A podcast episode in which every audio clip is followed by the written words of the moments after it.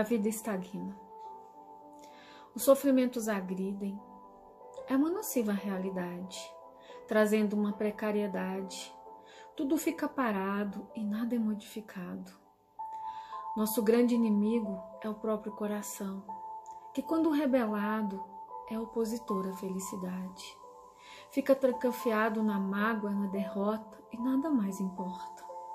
Não reconhece novas possibilidades e tudo isso vira uma enfermidade.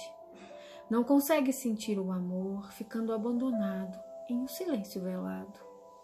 É necessário um enfrentamento para evitar o lugar do tormento.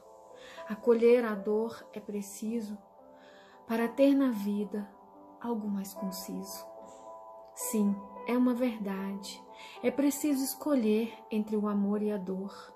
Faça sua escolha, não esquecendo que da vida você é mentor.